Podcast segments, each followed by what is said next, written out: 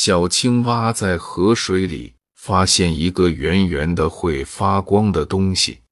小青蛙上前一看，自己的样子倒影在了上面，刚好可以做一面镜子。小青蛙把这面镜子带回了家。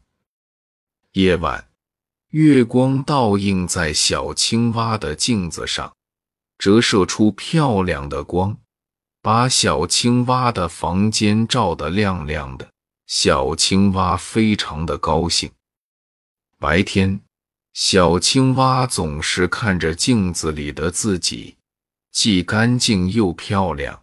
小青蛙太喜欢这面镜子了。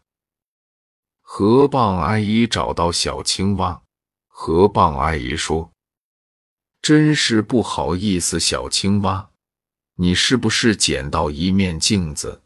那并不是镜子，而是我身体里培育的珍珠。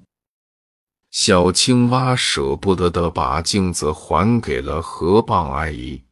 河蚌阿姨把珍珠放进了身体里，小青蛙有些伤心。